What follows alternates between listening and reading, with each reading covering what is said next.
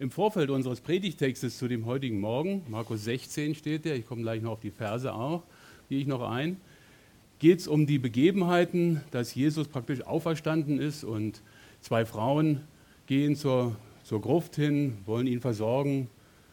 Maria Magdalena geht hin und ihr wird gesagt, er ist auferstanden, sie soll doch hingehen zu den Jüngern und es berichten. Und die Jünger, pff, was geht mich das Wort an? Die glauben ihr nicht. Zwei andere gehen hin, so heißt es in dem Text dort, sinngemäß und wörtlich. Sie gehen auch hin und sehen, dass das Grab leer ist. Und sie kommen zurück und berichten es den anderen. Und auch denen wird nicht geglaubt. Und dann heißt es da in Markus 16, in dem Vers 14, und Jesus kommt zu den Elfen, also zu den Jüngern, und schalt ihren Unglauben und ihre Herzenshärtigkeit. Er schimpfte mit ihnen, er schalt ihren Unglauben. Dieses alte deutsche Wort, dieses Schelten, Schimpfen, nicht gut finden, was sie getan haben. Ich dachte, Mensch, hat er nicht recht? Was würde ich denn machen, wenn jemand zu mir kommt und sagt, Jesus ist auferstanden? Hier, schuldig bitte. Es würde mir schwerfallen, das zu glauben. Viel mehr noch, wenn ich den Gegensatz zu unserem Predigtext dann finde, Markus 16, die Verse 15 bis 18. Und jetzt lese ich lieber ab, ehe ich mich verhaspel. Da heißt es dann, und er, Jesus, sprach zu ihnen, geht hin in die ganze Welt und predigt das Evangelium der ganzen Schöpfung. Wer gläubig geworden ist und getauft worden ist, wird errettet werden. Wer aber nicht glaubt, wird verdammt werden. Diese Zeichen aber werden denen folgen, die glauben, in meinem Namen werden sie Dämonen austreiben, sie werden in neuen Sprachen reden, werden Schlangen aufheben. Wenn sie etwas Tödliches trinken, so wird es ihnen nicht schaden. Schwachen werden sie die Hände auflegen und sie werden sich wohl befinden. Was ist denn nun der Gegensatz, den ich unheimlich tröstlich finde? Weil Jesus ja vorher mit den Jüngern geschimpft hat ihr habt das gemacht oder nicht das gemacht, was ich erwartet habe. Und hinterher gibt er ihnen den Auftrag, geht hin in alle Welt und predigt das Evangelium. Also wenn ich mich in die Situation hineinversetze, dann darf ich bei Jesus durchaus was falsch machen. Ich muss nicht so perfekt sein, wie ich immer als in meiner Familie als Papi perfekt mich spaßhalber dargestellt habe. Ich muss nicht so perfekt sein, um alles richtig zu machen. Ich darf mir auch Fehler erlauben, weil Jesus viel mehr sieht als das bisschen, was ich falsch gemacht habe. Er sieht bei den Jüngern, um wieder zu dem Text zurückzukehren, den grundsätzlichen Auftrag, den er ihnen gibt. Geht hin in die ganze Welt und predigt das Evangelium. Dass sie hingegangen sind in die ganze Welt, das haben wir, können wir nachvollziehen in der Apostelgeschichte. Und sie sollen das Evangelium predigen. Das ist ja so ein kirchlicher, heiliger Begriff, den wir alle kennen, den wir alle aussprechen.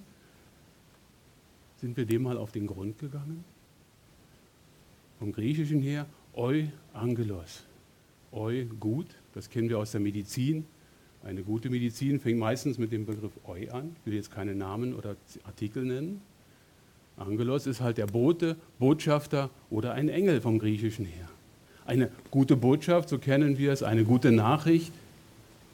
Doch was beinhaltet das? Was sollen die Jünger denn weitersagen? Welche gute Nachricht ist es denn, die sie weitersagen? Ist es eine nebulöse gute Nachricht, dass es euch allen gut gehen wird, wenn ihr an Gott glaubt, wie es wir heute in der heutigen Zeit oft und gerne hören? Ich musste an eine Begebenheit denken aus der Apostelgeschichte, da waren Paulus und Silas im Gefängnis und sie beteten und sangen und plötzlich geschah ein großes Erdbeben und die Türen sprangen auf und der Kerkermeister war außer sich vor Überraschung und Enttäuschung und Wut und Verzweiflung, weil er dachte, jetzt rennen alle Gefangenen hinweg.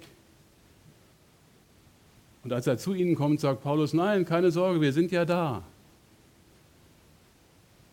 Und er muss so konsterniert gewesen sein, so überrascht gewesen sein, der Kerkermeister, weil er ja die Gebete gehört hat, weil er die Lieder gehört hat und den Zusammenhang zu den offenen Türen schließen konnte. Dass er gefragt hat, was muss ich tun, um errettet zu werden? Und er kriegt die Antwort, glaube du an den Herrn Jesus Christus und du wirst errettet werden.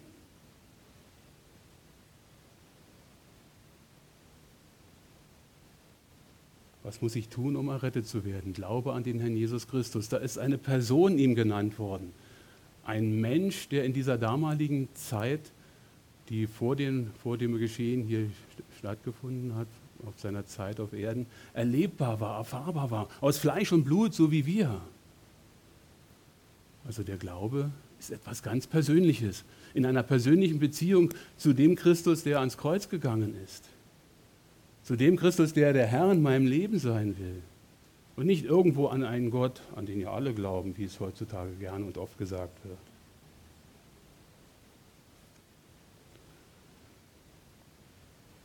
Und in unserem Text heißt es ja auch weiter, geht hin in die ganze Welt, predigt das Evangelium der ganzen Schöpfung. Äh, reicht es nicht den Menschen, das zu sagen, dass sie errettet sind? Muss es denn die ganze Schöpfung gleich erfahren? Aber wir wissen es aus einer anderen Stelle, dass die gesamte Kreatur, die gesamte Schöpfung darauf wartet, erlöst zu werden. Und ich dachte, wie hängt das zusammen? Wir haben so viele Berichte über das, den Garten Eden, das Paradies gar nicht bekommen oder gar nicht gefunden. Aber wir wissen, wie es einmal sein wird in der Herrlichkeit, dass dann eben auch der Wolf und das Lamm oder der Schaf und der Löwe, das Schaf und der Löwe nebeneinander weiden werden. Und ich denke, und in diesem Zusammenhang wird das, was im Sündenfall damals geschehen ist, hierunter gemeint, das Evangelium, die Befreiung, die Erlösung, das, was Jesus getan hat, gilt der ganzen Schöpfung. In Vers 16 heißt es dann, wer gläubig geworden und getauft ist, wird errettet werden. Leider ist es so, dass wir in den aktuellen Katastrophenmeldungen, die wir immer wieder hören, davon hören, dass Menschen gerettet, errettet werden müssen. Leider ist es so. Also muss dieses errettet werden in unserem Zusammenhang hier, wenn der Glaube die Basis ist, um errettet zu werden, auch etwas sein, was uns errettet aus einer schwierigen Situation, aus einer lebensgefährlichen Situation, aus einer unangenehmen Situation heraus. Und das heißt weiter in dem Text, wer aber nicht glaubt, wird verdammt werden. Auf der einen Seite der rettende Glaube, auf der anderen Seite der Nichtglaube und die Verdammnis. Natürlich wollen wir alle in den Himmel kommen, in der Herrlichkeit bei Gott sein. Wir müssen immer wieder damit rechnen, in unserer heutigen Zeit auch. Und deswegen sind ja so viele Katastrophen, deswegen sind ja so viele Schrecknisse und Kriege, weil wir Menschen nicht alle nach Gottes Willen und seinem Plan leben.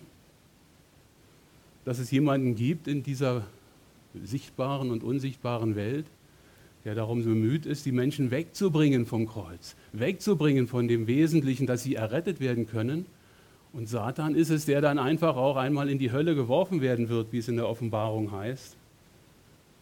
Und der ist es, der uns dann letztendlich empfangen wird, wenn Gott uns verdammt. Gott uns verdammt, ist das nicht zu hart gesagt? Müssen wir wirklich mit der Hölle rechnen? Letztens hat jemand mal in einem Gespräch gesagt, es wird viel zu wenig über die Hölle gepredigt. Gut, jetzt fasse ich es mit rein, weil es in dem Text so steht auch.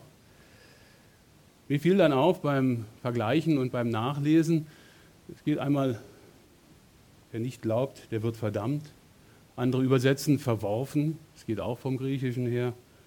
Eine bessere Übersetzung habe ich gefunden, verurteilt. Verdammt und verworfen, das klingt so wegwerfen, so den Mülleimer füllen und, und auf die Abfallhalde. Verurteilt heißt aber für mich, da ist jemand, der spricht ein Urteil über mein Leben.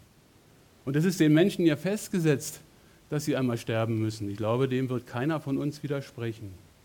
Aber danach werden wir vor, vor Gericht stehen.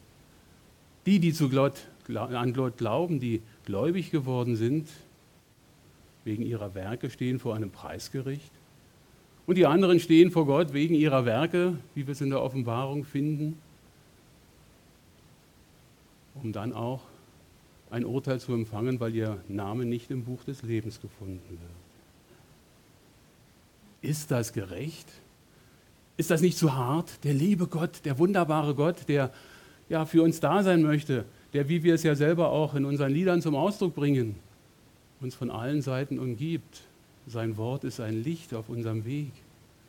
Ist das wirklich so gerecht? Die durchschnittliche Lebenserwartung eines Menschen in der heutigen Zeit liegt bei 70 bis 80 Jahre. Manche werden noch älter. Und wenn ich die entscheidende Frage meines Lebens 70 bis 80 Jahre vor mir herschiebe und nicht weiß, will ich dahin oder will ich dahin, dann habe ich irgendetwas falsch gemacht in meinem Leben. Interessant ist, dass es hier bei dem Punkt oder bei dem Vers nicht bleibt. Das, was so ein bisschen den Glauben ausmacht, wird uns noch ein bisschen weiter mitgeteilt. Da heißt es ja, diese Zeichen werden aber denen folgen, die glauben. Klasse. Jetzt geht es ans Eingemachte. Jetzt wissen wir, was der Sinn des Glaubens ist. Ha. Ich kann Dämonen austreiben. Ich kann in neuen Sprachen reden. Schlangen kann ich aufheben und tödliches trinken. Es wird mir nichts passieren. Ist das die richtige Denke? Ist das das, was gemeint ist in dem Text? Zum einen steht hier, denen folgen, die glauben, in meinem Namen werden sie Dämonen austreiben. Und wir dürfen hier nicht den Fehler machen, den wir, ich hauptsächlich, ihr natürlich wahrscheinlich nicht, immer wieder machen, solche Verse und aus dem Zusammenhang reißen. Es gibt allgemeingültige Aussagen in der Bibel, natürlich die zehn Gebote, die Errettung Jesu, da wird sich niemand drüber äußern. Aber wenn ich hier hineinlege und sage, jeder Christ muss Dämonen austreiben, um bei dem Beispiel zu bleiben, oder jeder Christ kann Schlangen aufheben, ohne verletzt zu werden, dann vergewaltige ich und verdrehe ich Gottes Wort. Es ist eine situationsbedingte Schilderung des Dialogs zwischen Jesus und seinen Jüngern. Er gibt ihnen einen ganz konkreten Auftrag, wie es dann auch in Vers 20 etwas später heißt, jene, die Jünger gingen aus und predigten überall, während der Herr mitwirkte und das Wort bestätigte durch die darauf folgenden Zeichen. Das Wort bestätigt die, wird bestätigt durch die darauf folgenden Zeichen und nicht umgekehrt. Ich treibe doch keine Dämonen aus, um zu sagen, Jesus ist der Herr.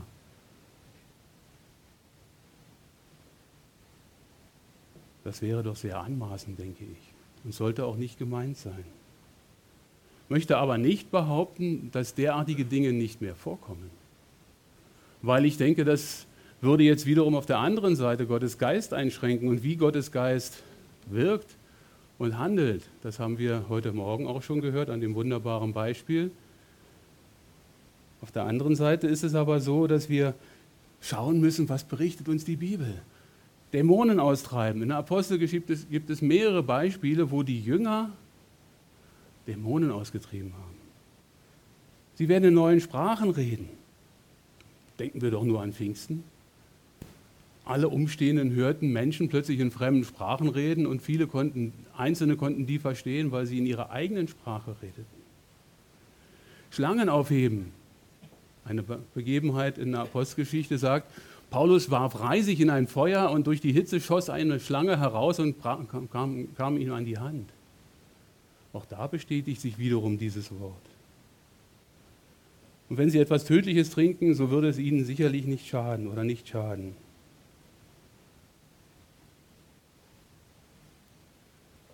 dachte, das ist ja alles dann lange her. Passiert das heute auch noch? Ja, ich bin überzeugt davon, dass Gott in seinem Namen Dinge geschehen lässt, wie es uns hier heißt, und dann mitwirkt, dass etwas passiert, was wunderbar ist. Auf der einen Seite haben wir das in Missionsbüchern immer wieder, dass da, wo das Evangelium in eine Region zum ersten Mal kommt, ähnliche Zeichen und Wunder geschehen, wie wir sie zur Zeit der Urgemeinde haben, um einfach die bösen Mächte, um einfach die dunkle Welt, die andere Welt praktisch darauf hinzuweisen, dass hier die Befreiung in Jesus möglich ist? Ich hörte mal in einer Predigt ein Beispiel von einem Bruder, der davon berichtet hat, dass in Schottland in einem Gottesdienst alles wunderbar war, alles prima war und plötzlich stand jemand auf und redete in einer für die Schotten unverständlichen Sprache. Und ihr könnt euch vorstellen, wenn das hier so passieren würde, dass jemand zu mir sagt, geh mal zur Seite, ich will jetzt erstmal was sagen und redet dann und keiner von uns versteht was, dann werden wir alle etwas bedröppelt schauen. Aber in diesem Gottesdienst war es dann so, dass jemand anders aufgestanden ist und hat gesagt, diese Sprache verstehe ich. Es ist meine Landessprache. Ich bin zu Gast hier bei euch. Er hat zu mir gesprochen, hat mir das Evangelium erklärt. Ich möchte Jesus mein Leben übergeben. Ende des 19. Jahrhunderts irgendwann passiert. Ein anderes Beispiel, dass es auch heute nicht unmöglich ist, wenn der Herr mitwirkt. In einer russlanddeutschen Gemeinde in Russland zur Zeit des Kalten Krieges war es so, dass der Pastor lange Zeit im Gefängnis war, weg von der Familie. Und er wurde immer wieder mal von Zeit zu Zeit dem Hauptmann vorgeführt, der sagt, du kannst sofort nach Hause gehen, kein Problem, du kannst sofort frei werden. Schmeiß die Bibel in die Ecke, sag deinem Glauben ab. Der Pastor sagt nein. Und irgendwann wurde es dem Hauptmann dann zu bunt. Er nahm ein Glas mit einer Flüssigkeit und einen Schäferhund mit in die Verhandlung und sagte, du, jetzt ist Schluss. Wenn du deinem Glauben nicht abschwörst, musst du dieses Glas trinken. Und damit du siehst, dass es eine tödliche Flüssigkeit ist, gebe ich es von dem Hund. Und der Hund trank davon und starb. Der Pastor trank auch davon. Aber er starb nicht. Und über dieses Geschehen kam der Hauptmann zum lebendigen Glauben an Jesus Christus. Tödliches Trinken, so würde es ihnen nicht schaden, wenn der Herr mitwirkt in seinem Namen. Das möchte ich gern dazu fügen, nicht, dass wir jetzt losrennen und die Apotheken nach den Giftstoffen leer suchen.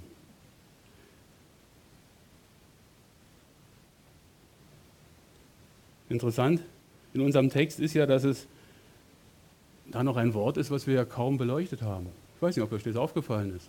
In Vers 16 heißt es, wer, glaubt, wer gläubig geworden ist und getauft worden ist. Ist denn die Taufe so wichtig? Ich bin doch wiedergeboren bin doch wieder geboren und kann doch im Grunde genommen immer damit rechnen, dass Jesus mich und mein Leben bereichert. Wir haben so viele Dinge, die einmal in der Bibel stehen. Es gibt wohl, glaube ich, 2000 Stellen in der Bibel, die nur ein einziges Mal erwähnt sind, keine einzige Parallelstelle da sind. Oder vom Abendmahl, weiß ich nicht, zwei, drei, vier Erwähnungen. Aber von der Taufe, habt ihr mal nachgezählt in der Konkordanz? Jemand hat mal gesagt, es sind 72 Mal. 72 Mal steht das Wort Baptizo oder Baptistein so im Urtext. Und in allen griechischen Lexika, soweit ich es auch mal gehört habe, hat es nur eine Bedeutung.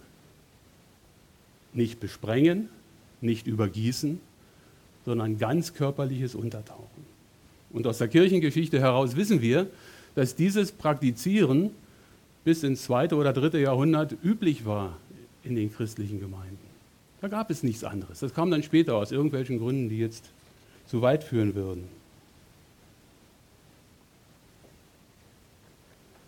Wie war das bei dem Kerkermeister? Auch da habe ich vorhin was unterschlagen. Ihr möget mir bitte verzeihen. Glaube an den Herrn Jesus Christus und du wirst errettet werden, du und dein Haus, hatte Paulus ihm gesagt. Später wird uns dann davon berichtet, dass der Paulus und der Silas in das Haus gegangen sind. Sie haben den Leuten das Evangelium erklärt. Die Leute wurden gläubig, haben Jesus angenommen und ließen sich taufen. Ist das eine einzelne Situation, die uns beschrieben ist? In unserem Text heißt es ja auch den Zusammenhang herausbringend. Wer gläubig geworden ist und getauft ist, wird errettet. Beim Kerkermeister war das auch so. Und mindestens zehn andere Stellen in der Apostelgeschichte finde ich, wo erst der Glaube kommen muss, um zu wissen, warum ich mich taufen lasse, um dann letztendlich diesen Schritt zu vollziehen. Was bedeutet die Taufe? Da gibt es ganz viele Meinungen. Die schönste ist die persönliche. Wenn du, so wie wir es erlebt haben oder ich es erlebt habe, einen Arbeitstag hinter dir hattest, wo du sagst, Mensch, heute Abend ist Zeltevangelisation, da musst du natürlich hin und dann fängst du an zu überlegen, weil du viel Mist auf der Arbeit erlebt hast und das Wetter war sowieso schlecht und du hättest noch eine Stunde warten müssen, bis die Zeltveranstaltung anfing und dann bin ich da rein und ach, denke mir, was mache ich hier und der redet so viel und ich will doch gar nicht zuhören, ich will doch zu Hause sein und auf der Couch liegen. Ja, und dann hat er zehn Minuten über Markus 16, Vers 16 gesprochen. Und ich war plötzlich wach. Ich wusste, als ich da rausging, dann aus dem Zelt, ich muss mich taufen lassen. Ich war aber sieben Jahre schon gläubig. Rückblickend wird sich Hubert vielleicht daran erinnern, das Erste, was er fragte, als wir damals herkamen, sagte er, seid ihr getauft? Nicht so hart, keine Sorge. Aber ich konnte beruhigend sagen, ja, wir sind getauft, Edda und ich. Unsere Kinder waren noch sehr klein. Da hat Gott in meinem Leben etwas bewirkt, was mir die Voraussetzung geschaffen hat, dass ich hier sein darf, Mitglied werden konnte.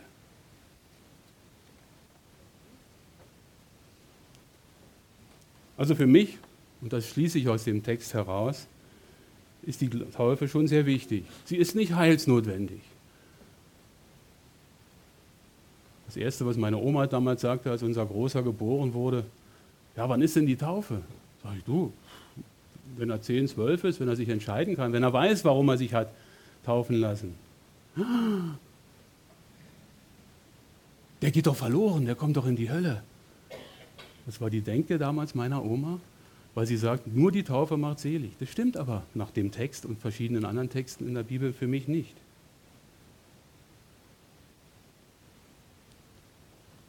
Ich muss als Mensch meinen Verstand einschalten, wenn ich glauben möchte. Ich darf als Mensch mit meinem Verstand dem Glauben nacheifern. Ich möchte sein Wort verstehen, um daraus zu lernen, um zu begreifen, was Gott mir in diesem Liebesbrief seiner seines Wortes mitgeteilt hat. Und da gehört für mich auch die Taufe dazu. Im Römerbrief gibt es zwei wunderbare Verse. Ich lese sie vor, weil die sind so schön. Ich möchte sie nicht kürzen, weil ich was vergesse. So sind wir nun mit ihm, Christus, begraben worden durch die Taufe in den Tod, damit wie Christus aus den Toten auferweckt worden ist durch die Herrlichkeit des Vaters, also auch wir in Neuheit des Lebens wandeln. Die Taufe bedeutet ein Begrabensein in Christi Tod. Weiter heißt es dann in Vers 8, wenn wir aber mit Christus gestorben sind, so glauben wir, dass wir auch mit ihm leben werden.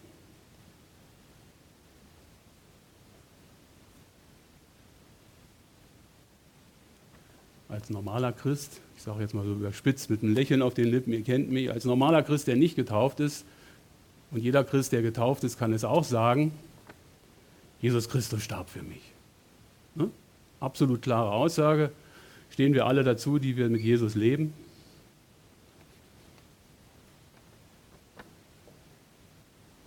Aber kann denn jeder Christ, der nicht getauft ist, sagen, ich bin mit Christus begraben? Mein alter Mensch ist weg. Ich darf in einem neuen Leben, in der Neuheit des Lebens wandeln? Der alte Mensch liegt da, meine alten Fehler und Gebrechen, die immer mal wieder hochkommen, weil ich ja nicht perfekt bin. Ich glaube, da liegt eine besondere Bedeutung der Taufe drin, dass wir es dokumentieren vor der sichtbaren Welt und vor der unsichtbaren Welt. Einerseits wollen wir Satan sagen, nee, komm, hau ab, ich bin mit Christus gerettet und gestorben, begraben und werde auch mit ihm auferstehen. Und vor der sichtbaren Welt, oh, das wird jetzt schwierig.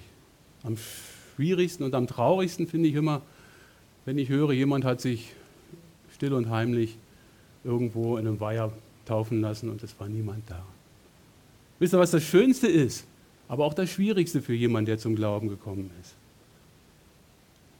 In einem, freien, in einem Freibad mit fünf, sechs anderen Täuflingen. Die Gemeinde ist da, alle Freunde, Verwandte, Arbeitskollegen sind da. Und 50 oder 100 oder noch mehr Badegäste, die zuschauen. So war das bei meiner Taufe. Wir waren sechs Täuflinge. Da brauchst du auch ein bisschen Mut, um zu sagen, ups, die kennen mich ja. Die wissen ja, wo ich früher mit denen hingegangen bin. Wie lange ich manchmal zu lange unterwegs war. Ich wünsche mir, dass jeder von uns die Frage mitnimmt, wenn er sagt, ich bin zwar gestorben mit Christus, aber ich bin zwar, Jesus Christus starb für mich, aber ich bin nicht gestorben mit ihm, weil ich nicht getauft bin, weil ich nicht begraben bin. Ich möchte eine Frage aufgreifen, die Philippus dem Kämmerer mitgegeben hat. Was hindert dich, dass du dich taufen lässt? Amen.